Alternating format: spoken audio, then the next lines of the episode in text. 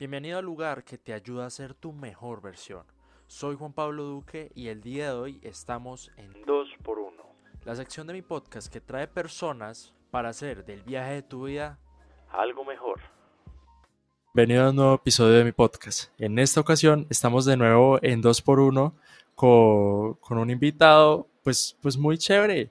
Eh, y como ya lo hice en, en, el, en el anterior episodio, pues no lo voy a presentar yo pero esta vez sí lo voy a saludar primero. ¿Cómo estás, Juan? Muy bien, muy bien, muchas gracias. Muy contento de estar aquí contigo en tu podcast. Gracias por aceptar la invitación. Estoy seguro de que el episodio va a ser genial. Entonces, bueno, ¿quién es Juan Silva? Uf, es una muy buena pregunta. A, a, diferencia tuya, tengo como 900 años, tengo 42 años. Y también empecé muy joven a hacer cosas. Hoy en día soy coach de estrategias de vida, ilustrador y director creativo en una agencia de publicidad, instructor en LinkedIn Learning, fan de las bicicletas y las artes marciales y el box, y papá de un niño de 11 años. Pero he hecho muchas otras cosas antes, muchas otras. Pero ha estado muy divertido, muy, muy divertido. Y precisamente de eso vamos a hablar. Porque yo estoy seguro de que antes de que, de que fueras todo eso que me comentaste, un proceso largo y, bueno, ¿lo que eres hoy lo soñaste de niño? Sí y no. De niño tenía las ganas y la certeza de vivir de mis dibujos y tenía la certeza de que podía ser un gran maestro espiritual, pero nunca le puse forma al sueño. Fue tomando forma a través de los años, fui improvisando lo que sí tenía claro era que no quería ni, ni, ser contador, por ejemplo, no es lo mío ese tipo de cosas, ni tampoco quería desde muy joven casarme solo con un negocio propio. Desde muy joven decidí que quería tener un empleo fijo y a la par un par de negocios, ¿no? Para tener como ingresos múltiples por si las cosas se ponían feas. Entonces así fue como empezó el, el, el asunto con esta idea de vivir de mis dibujos y poder enseñar a otros no necesariamente cosas espirituales, pero sí a trascender su condición inicial, digamos, un poco como lo tienes tú en tu Instagram, de crear la mejor versión de ti, un poco por ahí de ayudarle a la gente y enseñarle que pueden ser una mejor versión de sí mismos que tal vez ni siquiera han imaginado y solo les faltan las herramientas adecuadas. Sí. Y, y de forma un poco más detallada, ¿cómo fue ese proceso? Porque, porque mencionas que, que, que, o sea, que no, lo, no lo imaginabas así. Claro, mira, el proceso empezó, yo creo que cuando tenía como 6, 7 años, que me cayó el 20, me di cuenta de esto, de que quería dibujar el resto de mi vida y ayudar a las personas a trascender sus límites, ¿no? Incluido yo. Y entonces, más adelante, onda 10, 11 años, descubrí que existían los cómics y que eran muy variados, ¿no? No solo de superhéroes y etcétera, sino que había todo tipo de historias. Entonces entró el, como el gusanito creativo en mí de hacer cómics. Y ese fue como la primera decisión importante, ¿no?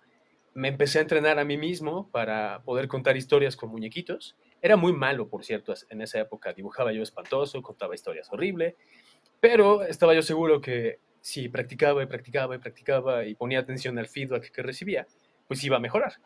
Entonces dediqué un montón de tiempo a eso, ¿no? Ese fue como el primer punto de partida fuerte. Después yo creo que el siguiente punto importante fue cuando, como a los 14 o 15 años, descubrí la música punk, sobre todo los Misfits, pero igual Black Flag, bandas que seguro no has escuchado, brother. Black Flag, Fugazi, mmm, State of Alert, cosas así.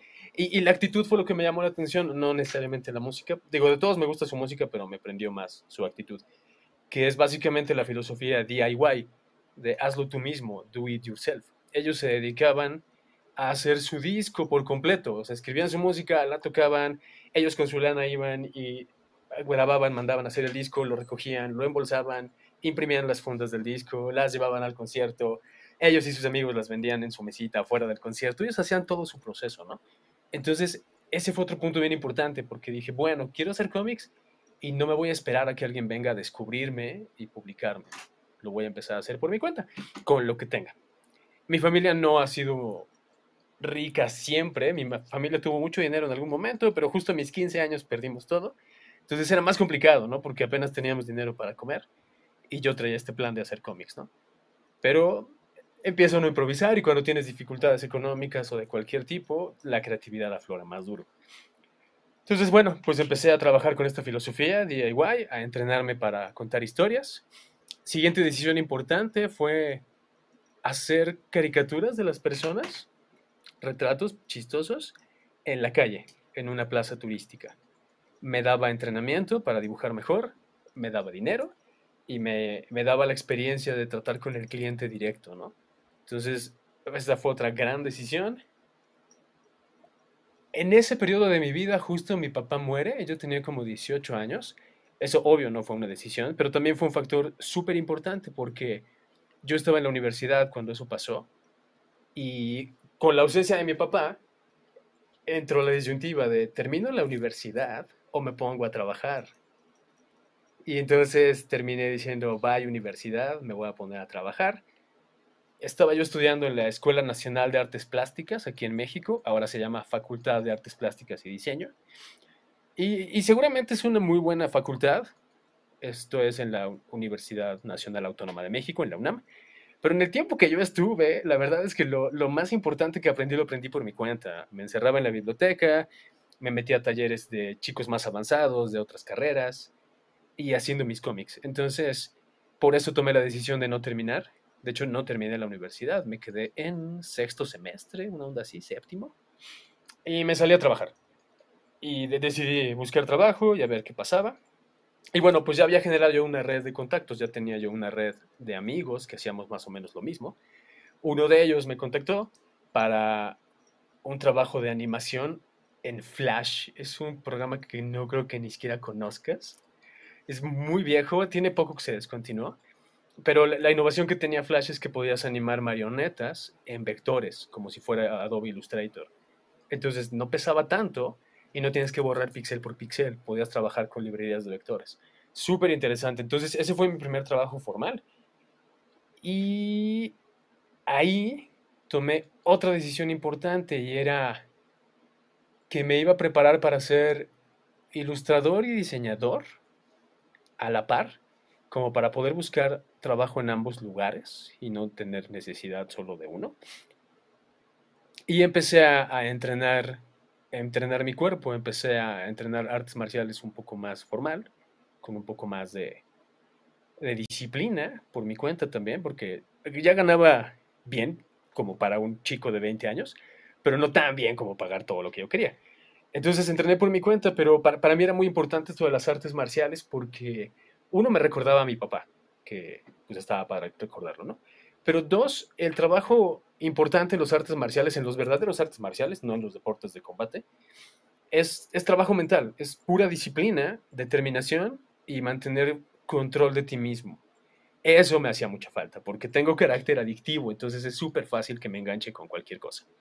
Afortunadamente me enganché con los artes marciales y la meditación, Sí me llegué a enganchar con el alcohol y el cigarro y así, pero los pude soltar y mis únicas adicciones constantes han sido meditación y artes marciales. Entonces, bueno, tomé esa decisión también. Y entonces ya el conjunto de todas esas cosas, de seguir haciendo cómics, seguir ilustrando, tener la filosofía DIY, no continuar con la escuela y prepararme por mi cuenta y mantener este enfoque como de guerrero de artes marciales, me, me volvió una suerte de robot imparable, por ponerlo de alguna forma.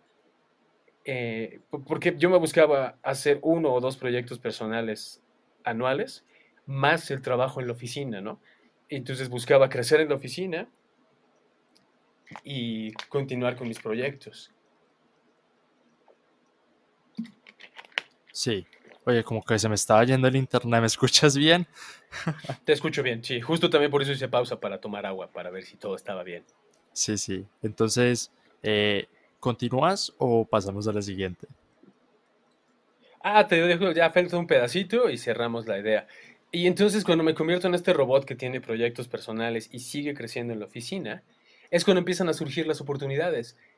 Yo tengo la filosofía de que no tengo... ¿Se pueden decir groserías en tu podcast? Claro, sé tú, ah, no importa. Perfecto. Yo, yo no tengo tiempo para echar la hueva. Yo no tengo tiempo de hueva, no tengo tiempo libre en el sentido normal de la gente. Yo tengo tiempo de vida. Y este tiempo de vida lo voy a usar lo mejor que pueda, el tiempo que voy a estar aquí en la Tierra. Entonces, para mí, acostarme a hacerle zapping con el control a ver qué encuentro es una actividad horrenda.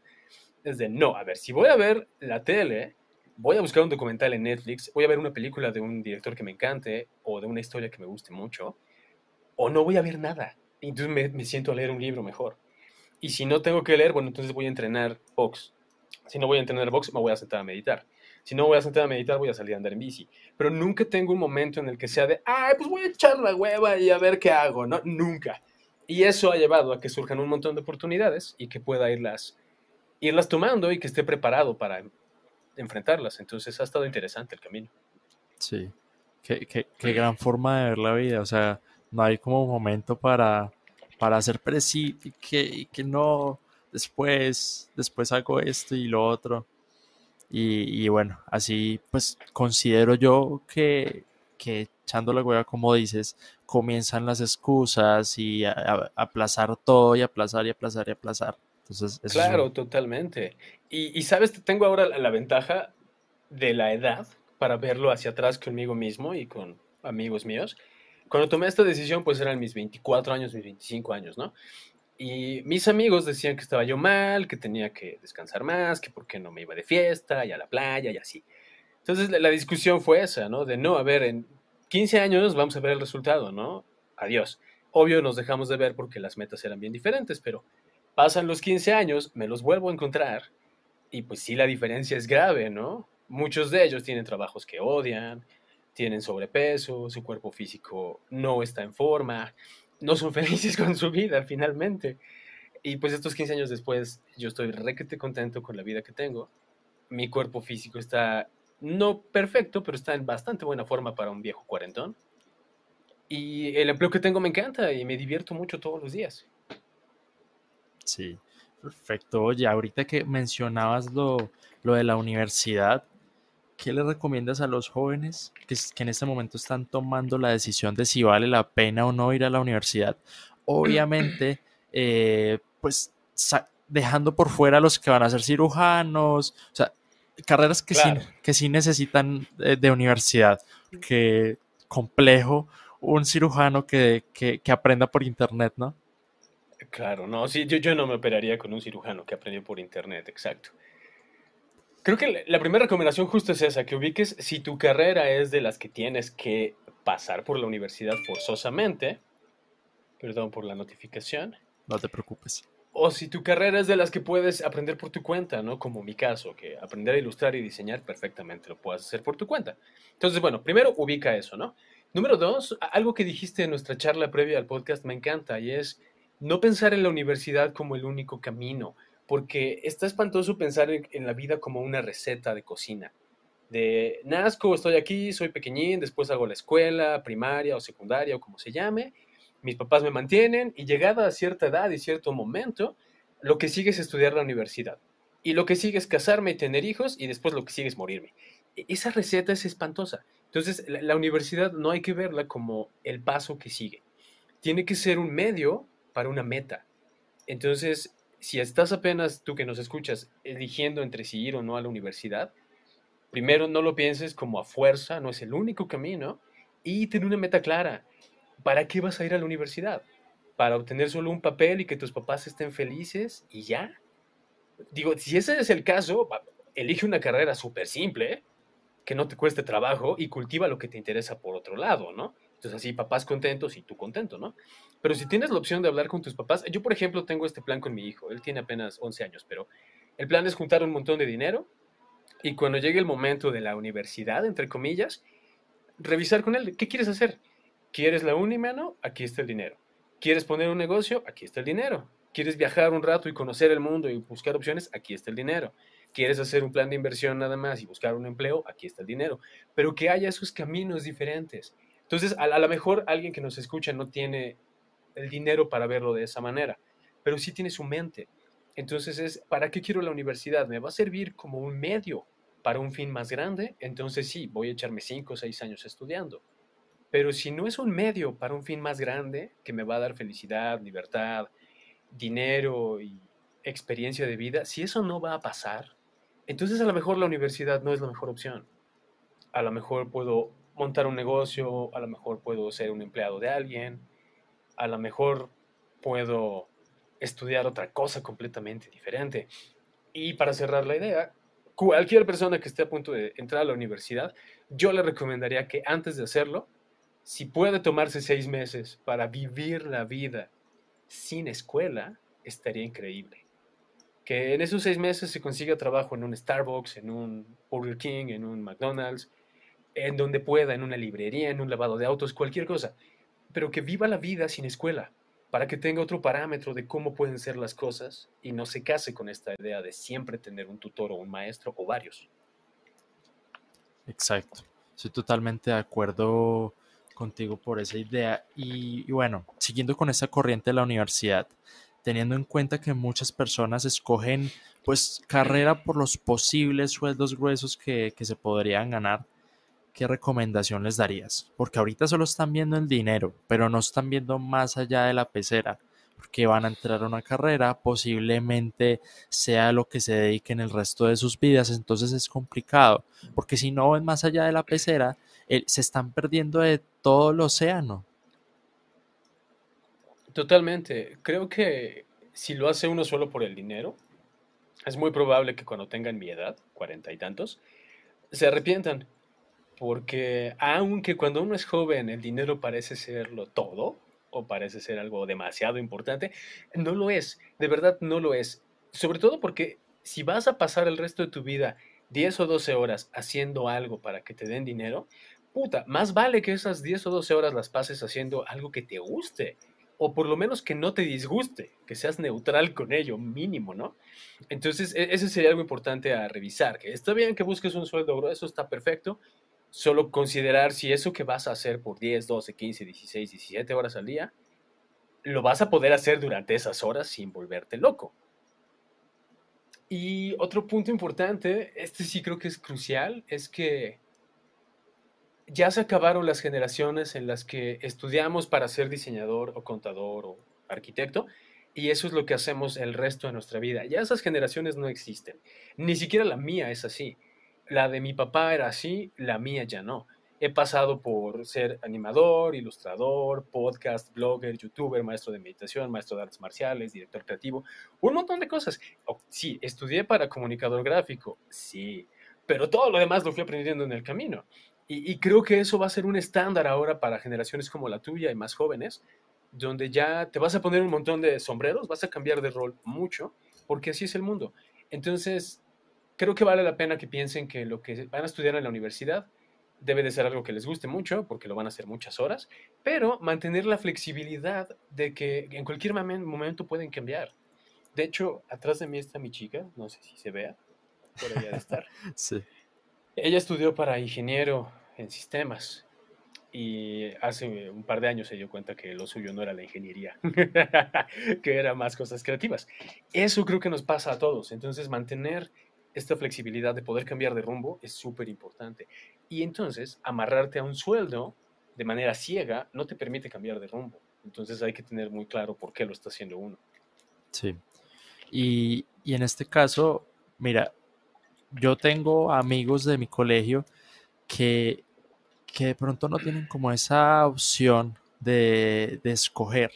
Eh, porque, o sea, tú puedes cambiar, yo puedo cambiar de parecer el día de mañana y no van a haber tantos problemas.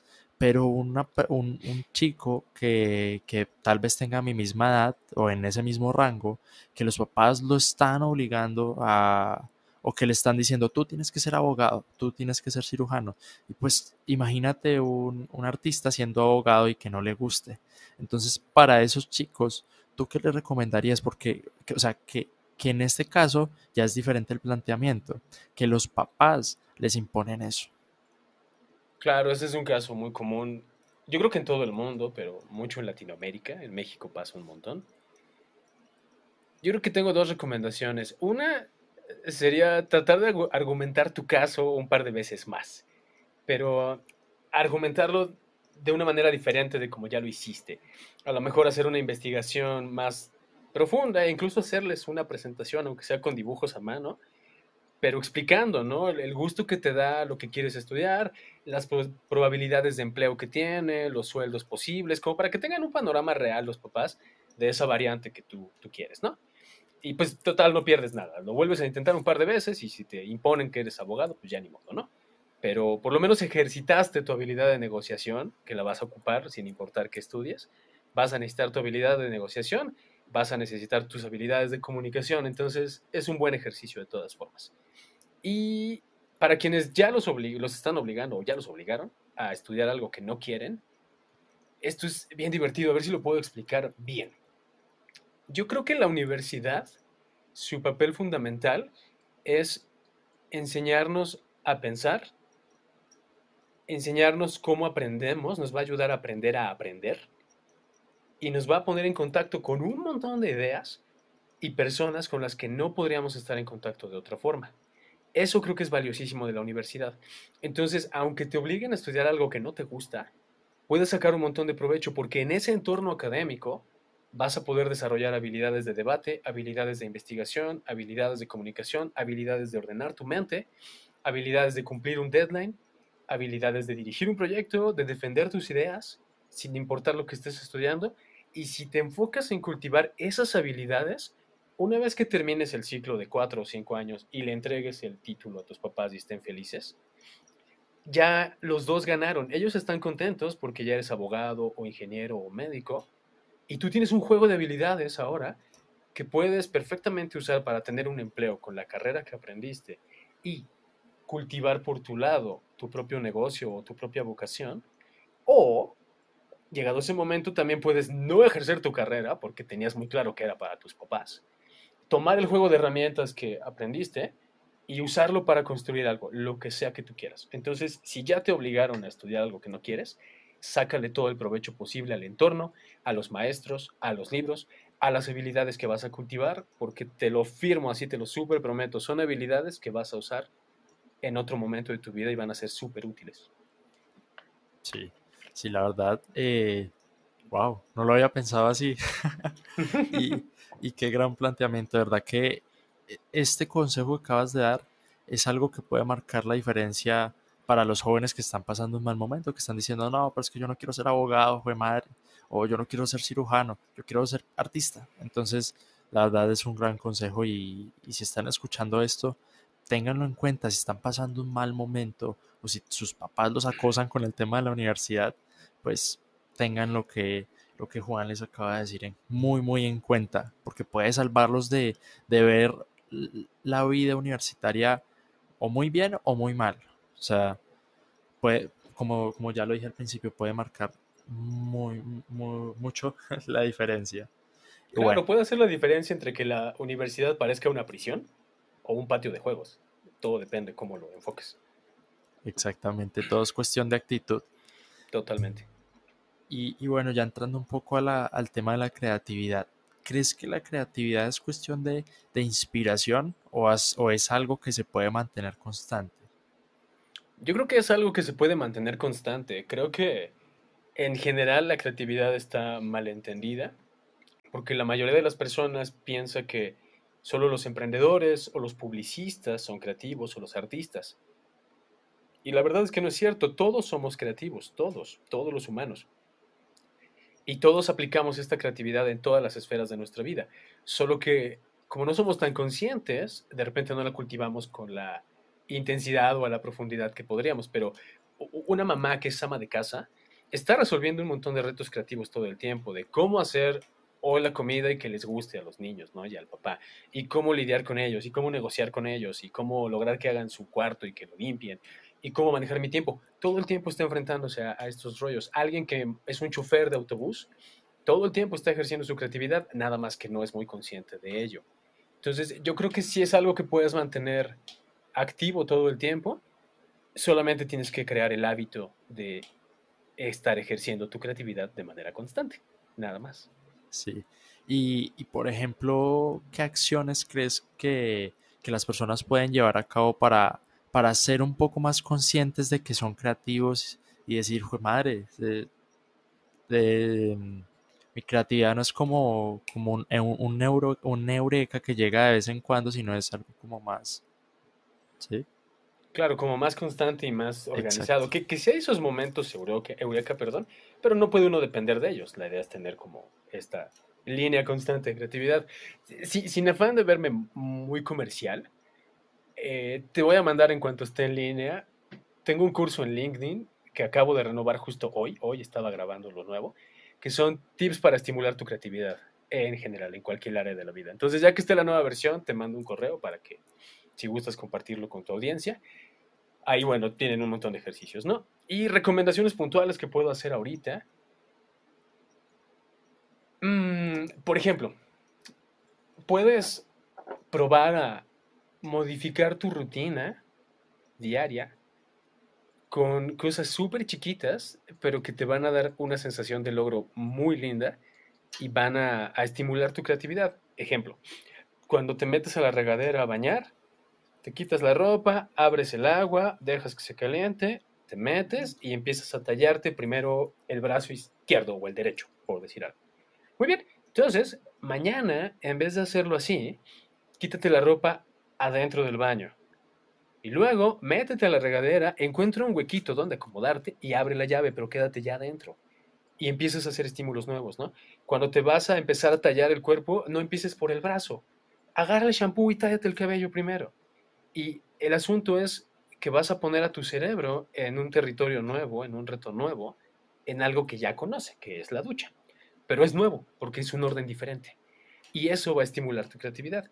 Y entonces, si te gusta, por ejemplo, comer sopa de verduras, te haces tu plato de sopa de verduras y si eres diestro, muy bien, el viernes, cómetelo con la izquierda. Y tu cerebro va a tener que improvisar de manera creativa cómo acomodarte para comer la sopa sin tirarla. Si te lavas los dientes con la mano derecha, prueba con la otra mano. El sushi es una increíble prueba, esa es ya para quien lo quiere llevar a un nivel ninja usa la otra mano con los palitos chinos y vas a ver que es un relajo y vas a tener que improvisar y ponerte creativo con el asunto. Eso es lo más sencillo que pueden hacer y les va a ayudar un montón. qué, gran tip. Y, bueno, ¿qué, qué referentes en el sector creativo crees que deberían conocer las personas que inician en todo esto? Uy, un, así un súper referente es Tim Ferris. Así como suena, solo tiene doble S al final. Probablemente lo conoces o has topado con tu contenido de él. Entonces, bueno, Tim Ferris y todo su rollo del 4 Hour Work Week, 4 Hour Body, Tools of Titans, su podcast, el podcast de Tim Ferris. Creo que es muy bueno.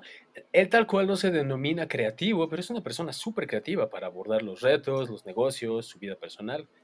Entonces, Tim Ferris mexicano, ayer justo hablaba de él, se llama Aarón Benítez. Es súper cool el dude, es emprendedor, es muy creativo, es muy chistoso. Y el siguiente no es una persona en especial, sino más bien un, un género. Estaría buenísimo que quienes quieren trabajar más con su creatividad se expongan a a gente que hace humor gráfico, quien les guste, quien o quien sea, porque toman situaciones súper cotidianas y le dan la vuelta de una forma creativa. Entonces puede uno aprender mucho de ver estos autores. Sí. Y, bueno, ya para ir concluyendo un poco, eh, de nuevo muchas gracias por estar en el podcast y cómo pueden encontrarte las personas en redes sociales. Bien, bien. Un placer estar en el podcast, por cierto.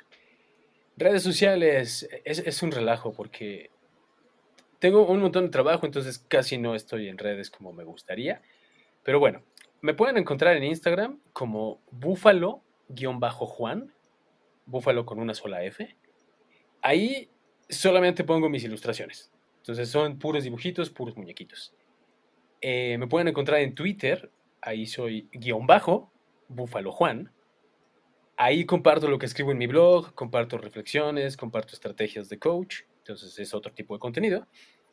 O me pueden buscar en LinkedIn, ahí sí escribo mucho más seguido, ahí sí publico herramientas de vida, cosas de liderazgo, manejo emocional, otras cosas. Solo que soy malísimo para compartir mi perfil de LinkedIn. Supongo que es con mi nombre, Juan Carlos Silva López. Y así me pueden encontrar. Sí, que, para los, los que no estén en LinkedIn, de verdad, entren. Gracias a, esa red social, eh, pues conocí a Juan Carlos y miren, está en mi podcast. Qué divertido, sí. Porque además, ¿sabes? A mí me, emocionó mucho cuando supe que, no sé cómo se llama el organismo en tu país, de la Secretaría de Educación Pública, se llama aquí. Es el organismo que se encarga de educación pública a nivel país. El año pasado, a finales del año pasado o poco antes, nos avisaron que había firmado Colombia un acuerdo con LinkedIn para que justo las escuelas tuvieran los cursos gratis. Y me emocionó mucho en ese momento, pero ahí pensé de, ok, o sea, me emociona por la gente de Colombia, pero no sé si tenga alguna repercusión en mí. Y ¡pum! Enos aquí hoy. sí, sí, definitivamente. Bueno, pues lo que parece que no te va a impactar o, te va a tocar directamente, pues puede que termine llegando. Y bueno, lo que pasó ahorita es un ejemplo de ello, ¿no? Totalmente, totalmente. Entonces, bueno, episodio cortito, pero, pero muy chévere, con mucha sustancia.